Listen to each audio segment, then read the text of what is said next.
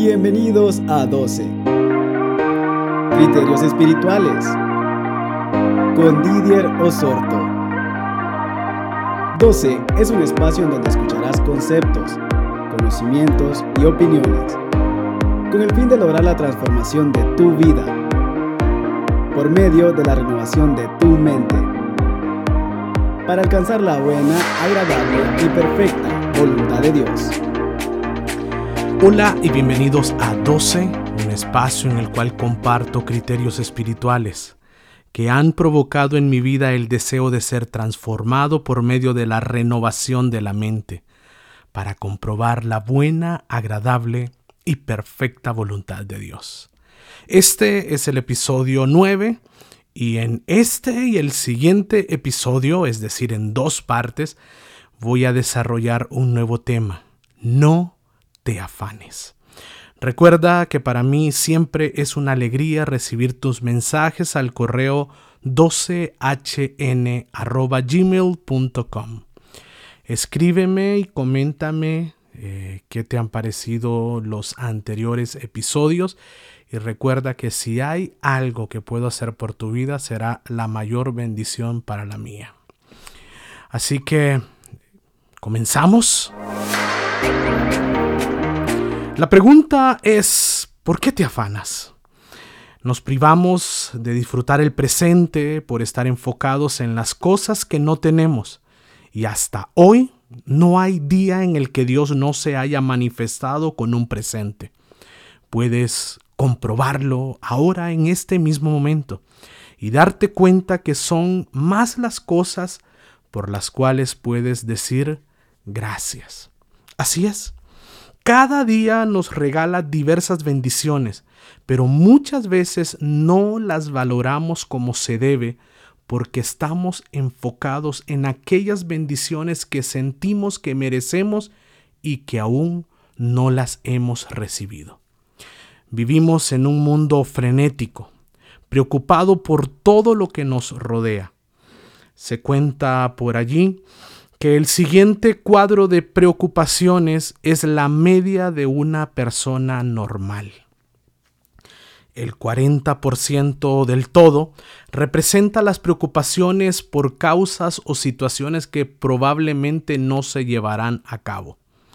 El 30% tienen que ver con decisiones hechas en el pasado y de las cuales hoy ya no puedes hacer nada. El 12% eh, está dedicado a lidiar con la crítica de la gente que nos rodea. El 10% de tus preocupaciones tal vez son en torno a tu salud personal.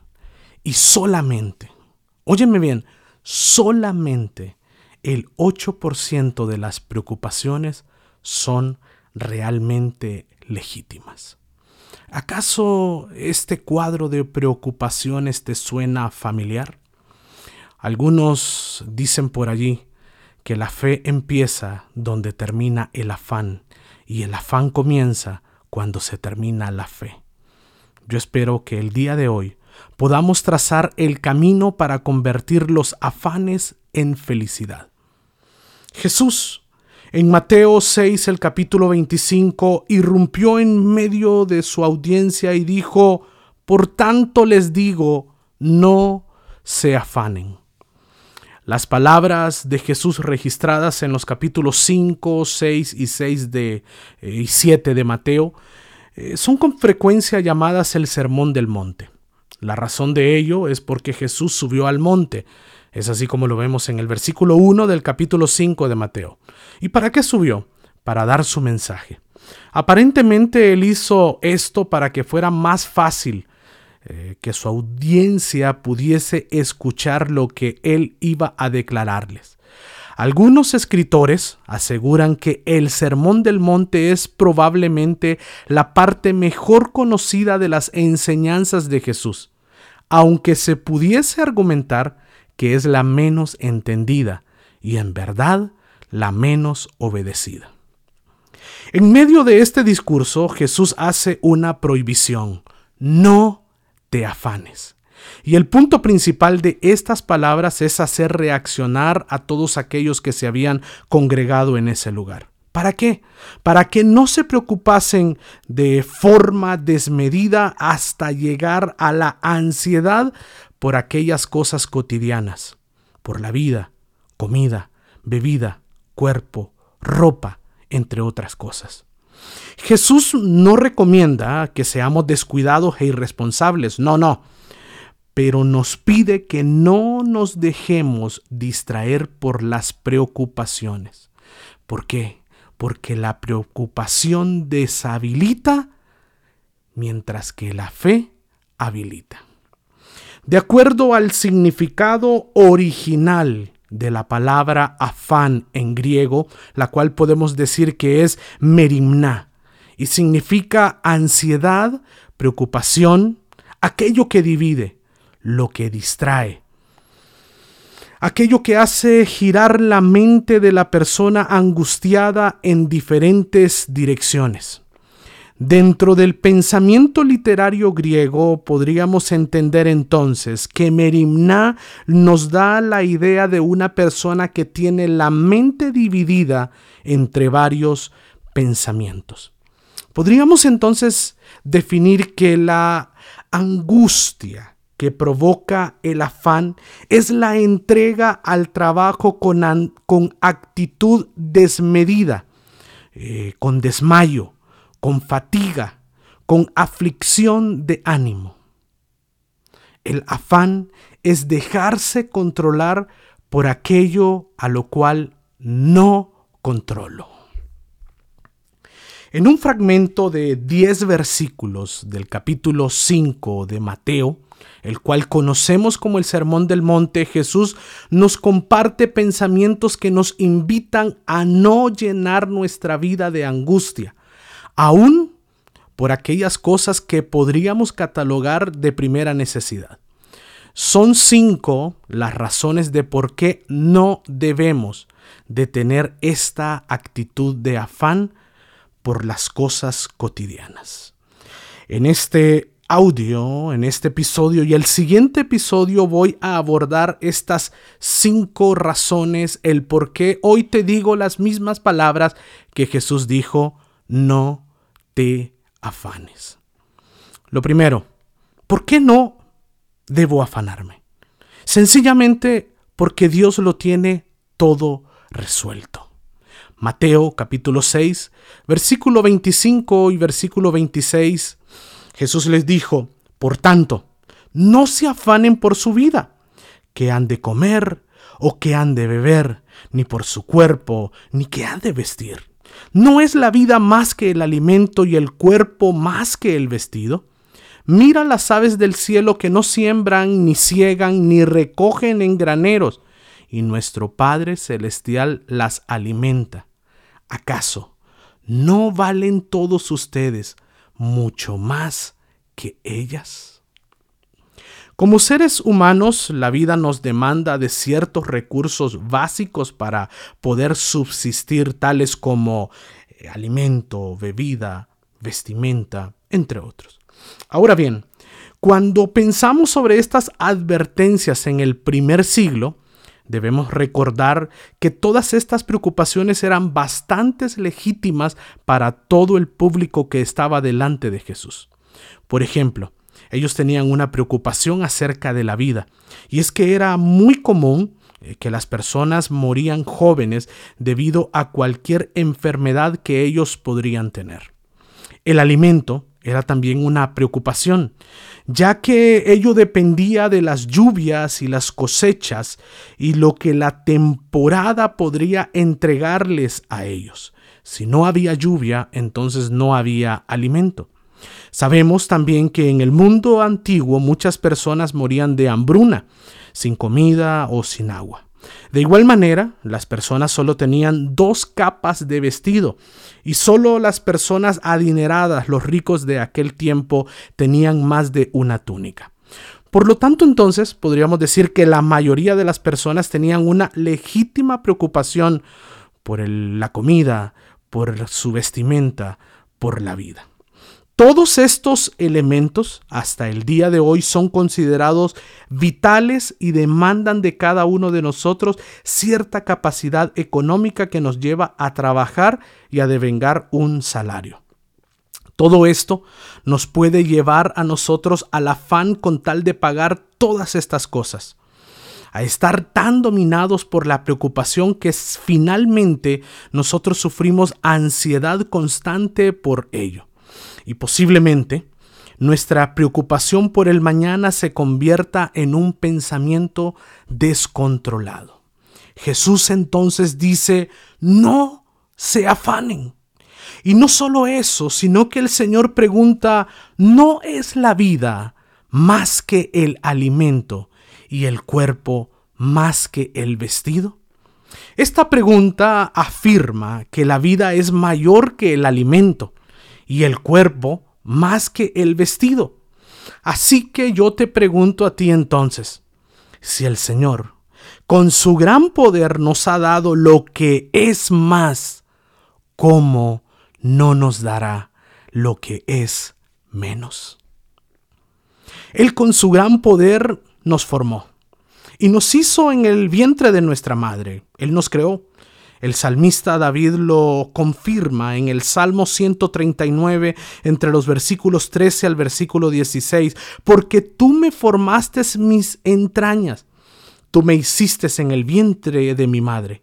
Te alabaré porque formidables maravillas son tus obras. Estoy maravillado y mi alma lo sabe muy bien. No fue encubierto de ti mi cuerpo bien que en oculto fui formado y entretejido en lo más profundo de la tierra. Mi embrión vieron tus ojos y en tu libro estaban escritas todas aquellas cosas que fueron luego formadas sin faltar una de ellas. A ti que me escuchas, el Señor creó tu cuerpo y lo hizo de forma perfecta. De hecho, puedo afirmarte que tu cuerpo es una maravilla de ingeniería de punta. Y todo el trabajo que él hizo fue formado en un cuerpo pequeñito, justamente en el vientre de tu madre. Allí, en ese lugar, durante nueve meses, él formó los 206 huesos que componen el esqueleto humano. Él formó el cerebro con sus más de 12 billones de células. Los ojos, que son capaces de distinguir más de 7 mil millones de tonos diversos de colores. Allí en ese lugar, Él formó tus pulmones, que pueden inhalar y exhalar el aire necesario más de 10 mil veces por día. También formó tu corazón. Sí, ese órgano que bombea de 4 a 5 litros de sangre más de 36 millones de veces al año. Él también hizo todo el conjunto de venas, arterias y capilares, que si los uniésemos en una sola línea, miden alrededor de 32 mil kilómetros de largo. Es casi la vuelta completa al mundo allí. En el vientre de tu madre, Él hizo la sangre, con sus más de 18 billones de glóbulos rojos, y también allí formó cada uno de los más de 100 mil cabellos que hoy tienes en tu cabeza. Dios no solo te hizo, sino que Él también está pendiente de tus necesidades. Él sabe te conoce y te llama por tu propio nombre, no el nombre que te dieron en la tierra, sino el nombre con el cual se te conoce en los cielos. Dios tiene cuidado de las aves, pero ¿acaso no valemos nosotros mucho más que ellas? Somos sus hijos, así que hoy vengo a decirte, no te afanes porque la primera razón para no hacerlos es porque Dios lo tiene todo resuelto. Número 2. ¿Por qué no debes afanarte? La respuesta es porque de nada sirve preocuparse. Mateo en el capítulo 6, en el versículo 27, dice, ¿y quién de nosotros podrá, por mucho que se afane, añadir a su estatura un codo? Nuestro Señor Jesús aquí dice que de nada sirve afanarse. No hay un solo beneficio en preocuparse. Óyeme bien, no encuentras ni un tan solo beneficio en preocuparte de una forma desmedida. Jesús dice que nadie puede agregar a su estatura un codo más por afanarse. Un codo era una unidad de medida de longitud que los judíos utilizaban en aquel tiempo y equivale aproximadamente a 45 centímetros. De nada sirve preocuparse. Yo te quiero invitar a que medites en este pensamiento. Si ya lo intentaste y hay cosas que te diste cuenta que no puedes hacer con tus manos, entonces déjalas en las manos de Dios. Es tiempo que hagas con Él un intercambio a diario de tus cargas. Jesús lo manifiesta y él dice en Mateo 11, versículo 28 al 30, Vengan a mí todos los que están trabajados y cargados y yo los haré descansar. Lleven mi yugo sobre ustedes, porque mi yugo es fácil y ligera mi carga. En lugar de preocuparte, es mejor que te decidas en este día a confiar en Dios. ¿Hay problemas? ¿Hay crisis? Entonces vamos a combatirlos a través de la fe y la esperanza en Dios. ¿Hay necesidades? Entonces di las mismas palabras que escribió el profeta Habacuc en el capítulo 3, entre el versículo 17 y 19, él dijo, aunque la higuera no florezca, ni en las vides haya frutos, aunque falte el producto del olivo y los labrados no den mantenimiento, y las ovejas sean quitadas de la majada y no haya vacas en los corrales, con todo yo me alegraré en Jehová, y me gozaré en el Dios de mi salvación. Jehová el Señor es mi fortaleza, el cual hace mis pies como de siervas, y en mis alturas Él me hace andar.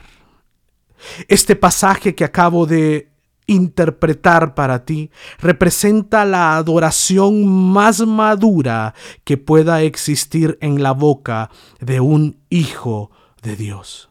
Aunque no haya nada aunque me sea arrebatado todo, aunque súbitamente lo pierda todo, pero con todo, yo me gozaré en Jehová, porque mi futuro está escondido en las manos de Él. En el próximo episodio te compartiré tres razones más para no afanarte, pero por mientras, Recuerda las palabras que el apóstol Pedro nos invitó a meditar. Depositen en Él toda ansiedad, porque Él cuida de ustedes.